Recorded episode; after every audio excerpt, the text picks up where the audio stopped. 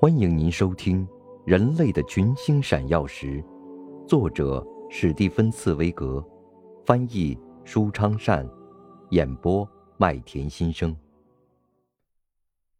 第一百五十集，不再有欢呼。他这次登上欧洲海岸时，已经不再有欢呼。巴黎的街道上也已经不再有欢呼。报纸抱着冷淡和观望的态度。民众变得多疑和谨慎。歌德的那句话再次应验：热情不是一种可以储藏许多年的商品。威尔逊没有充分利用对他有利的时刻，没有按照自己的意志趁热打铁，而是让他的关于战后欧洲格局的理想方案僵在那里。他没有利用待在巴黎的那一个月改变一切。威尔逊在短暂回国的同时。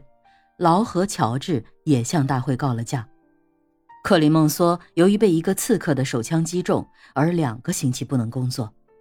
各种私立集团的代表人物就充分利用这段无人看守的短暂时间，纷纷挤进巴黎和会各个专门委员会的会议大厅。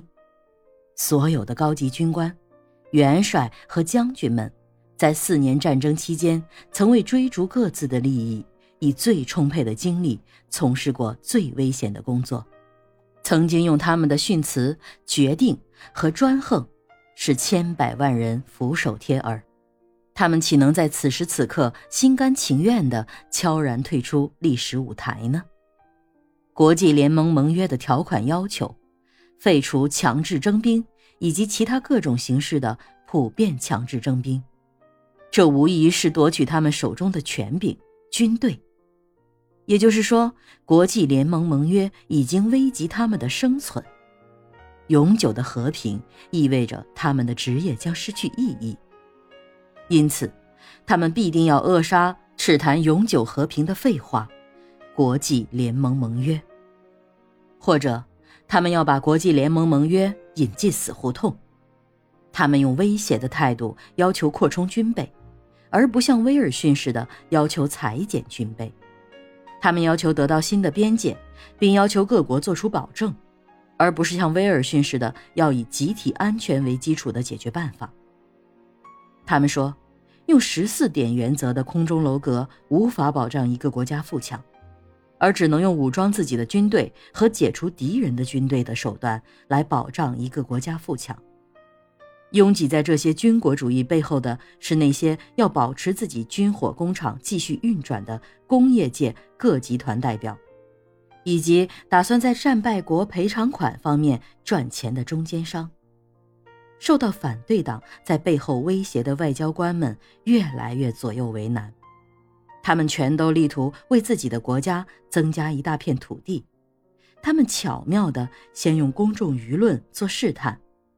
所有欧洲的报纸配合美国的报纸，用各种语言异口同声地重复着相同的话题，说威尔逊由于他的荒唐妄想而拖延了和平。